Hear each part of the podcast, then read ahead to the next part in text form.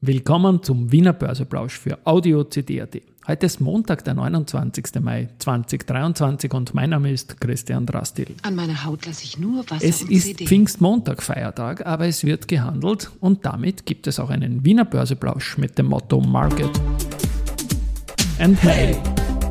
Here's Market and Me, podcasting for Equity.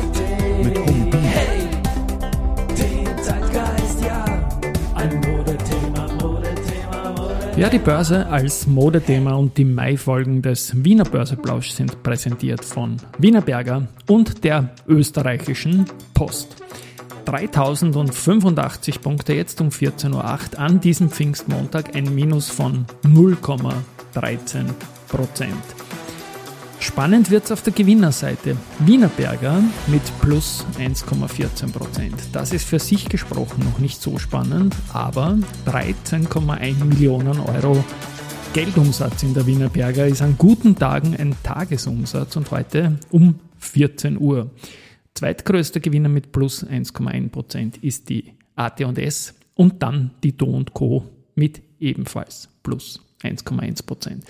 Auf der Verliererseite die Andritz mit minus 1,4 Prozent, wieder knapp unter 50 gefallen. Die erste Group minus 1,1 Prozent und die BAWAG mit minus 1 Prozent. Wie gesagt, Geldumsatz sehr, sehr auffällig. Die Wienerberger mit 13,4 Millionen Euro. Dann wieder die CR Immo mit 5,3 Millionen Euro, extrem hoher Umsatz auch da. Und die Andritz mit 4,2 Millionen Euro. Dieses Bild ganz vorne um 14 Uhr hat man, glaube ich, noch nie in der ATX-Geschichte gesehen. Wienerberger, CR Immo und Andritz als umsatzstärkste Werte. Newsmäßig gibt es Neuigkeiten zur dritten Piste und zwar Flughafen Wien. Ist das natürlich vom Thema her. Dort hat die UVP-Behörde der niederösterreichischen Landesregierung den Antrag auf Verlängerung der Realisierungsfrist auf nunmehr 30.06.2033 genehmigt. Also man hat dann noch mehr als zehn Jahre Zeit. Und es geht auch darum, dass man sich das ein bisschen anschaut und synkt ein bisschen mit der Entwicklung der Flugzahlen und die Wirtschaftlichkeit immer wieder anschaut. Man verfolgt das Projekt Dritte Piste auf Grundlage des unanfechtbaren Genehmigungsbescheids jedenfalls weiter mit Nachdruck, heißt es vom Flughafen Wien. Keine Geschichte wird gemacht, CD voran. Fette Börsegeschichte gibt's vom 29.05.2015, also acht Jahre her. Damals hat es bei der Immofinanz und bei der VIG, VIG zeitgleich, also beides am 29.05., den besten Handelstag nach Handelsvolumen in der eigenen Börsegeschichte gegeben. Das waren bei der Immofinanz 360 Millionen Euro an einem Tag und bei der VIG 267 Millionen Euro. Das Zauberwort dahinter war in beiden Fällen MSCI. Gut, was haben wir noch? Ja, noch einen Nachtrag vom Freitag. Der Cordoba Cup hat die erste Woche beendet. Es dauert ja vier Wochen bis zum 21.06. 45 Jahre Cordoba. Bei uns treten 39 Aktien aus Deutschland und 39 aus Österreich an. Und die erste Woche ist klar an die Deutschen gegangen, denn jetzt sind noch 48 Titel drinnen. Jeden Tag sind sechs ausgeschieden. Nur 19 aus Österreich und 29 aus Deutschland. Also es hat 20 Titel aus Österreich erwischt in der Vorwoche und 10 aus Deutschland. Und am Freitag ausgeschieden sind Polytech, Fresenius, Sartorius, AT&S, Deutsche Börse und EVN. In dieser Woche, beginnend mit heute, werden jedes Mal äh, fünf Titel ausscheiden. Ja, dann gibt es noch gute Nachrichten von Valneva. Dort sagt Börse Online, das deutsche Anlegermagazin, das sei ein Hot Deal, diese Aktie. Sie könnte schnell wieder auf 10 Euro steigen. Und das ist auch im Podcast Hotbeds von Finanzen nett sehr stark beworben worden. Die Valneva-Aktie, die hat jetzt natürlich äh, einiges noch aufzuholen, ist bei 5,5 Euro zu finden, aber ist heute auch insgesamt im Plus. It's time for the main event. Main Event ist trotzdem etwas anderes und das ist etwas, was mich, seitdem ich den Jingle Main Event der Spiele am meisten freut bis jetzt, nämlich dass ich diese Hintergrundmusik spielen kann. Denn das ist nämlich Broke Broker von meinem Kollegen Sebastian Leben und er erklärt, wie es ihm geht und soll am besten selbst machen. Guess who's back? Anders kann ich diesen Step beginnen. Beziehungsweise noch besser, würde sich wohl das LL Cool J-hafte Don't Call It a Comeback anbieten.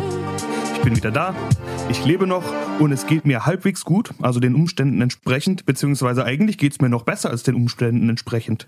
Und natürlich muss ich jetzt erstmal erklären, was das alles bedeutet und warum ich mich seit Anfang des Jahres nicht mehr gemeldet habe. Wer mir auf Social Media folgt, der hat schon ein paar Infos bekommen. Es lohnt sich also nach wie vor, mich auf Instagram und Co. zu abonnieren. Und ganz viele von euch haben mich auch schon kontaktiert, Grüße und Energie geschickt und sich nach mir erkundigt. An der Stelle will ich auch einfach mal Danke sagen dafür. Das hat mir durch die letzten Monate geholfen und ich fühle mich auch geehrt, dass mich die Community und ihr als Hörer offenbar vermisst. Das zeigt mir, dass ich hier irgendwas richtig gemacht habe. Also erstmal dazu, was überhaupt los ist. Bei mir wurde im Februar ein Hirntumor festgestellt. Unheilbar, mega aggressiv, Glioblastom, WHO 4 geratet.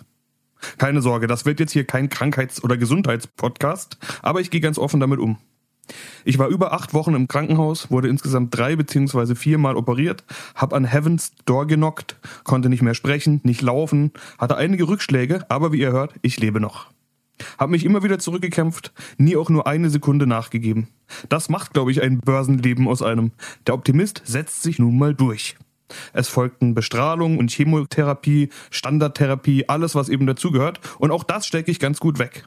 Die letzten Wochen haben mir gezeigt, dass es vielen Menschen auch Mut macht, dass ich positiv und optimistisch bleibe und ganz offen drüber rede. Also will ich dabei auch bleiben.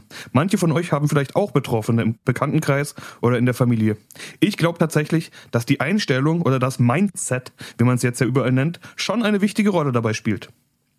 Und damit meine ich jetzt nicht die ganzen Instagram-Seiten oder Podcasts, die überall auftauchen, sondern echte Überzeugungen. Und meine ist, dass ich alles tun werde, um da irgendwie durchzukommen. Ich habe nach wie vor Probleme. Auch an mir ist nicht alles spurlos vorbeigegangen. Unter anderem habe ich jetzt einen Behindertenausweis mit 100 Prozent und den bekommt man auch nicht einfach so. Und noch eine ganze Reihe von Behandlungen laufen oder habe ich noch vor mir. Aber darum soll es jetzt hier gar nicht gehen. Soweit einfach nur mal zur Erklärung und zu meinem Gesundheitszustand. Ja, und ich finde es großartig, wie der Sebastian damit umgeht und habe ihn täglich in meinen Gedanken und du machst das genial und du schaffst das, Sebastian. Ja. Research. Im Abspann Jeffries bestätigt Pira Mobility mitkaufen, erhöht das Kursziel von 90,3 auf 97,8 Euro. Warburg bleibt bei der UBM auf bei, geht mit dem Kursziel von 39,8 auf 39 Euro nach unten. Kepler Chevreux bestätigt Immofinanz mithalten, erhöht das Kursziel von 14 auf 15 Euro. Und auch nochmal Kepler, Kaufempfehlung äh, ebenfalls nochmal und zwar diesmal für die SBO. Und da geht das Kursziel von 84 auf 90 Euro. Ja, rund um den Sebastian, da fehlen mir einfach die Worte, aber ich hoffe, hoffe, hoffe, hoffe. Ja. Er macht das großartig, seine Folge Broke und Broker, ein Podcast, den ich schon seit einem Jahr immer wieder erwähnt habe als meinen Einsteigertipp. Den werde ich in der nächste Woche startenden Serie 30x30 Finanzwissen pur auch sehr, sehr stark einbauen. Alles klar mal, wir hören uns morgen wieder und stay tuned und thank God it's Monday.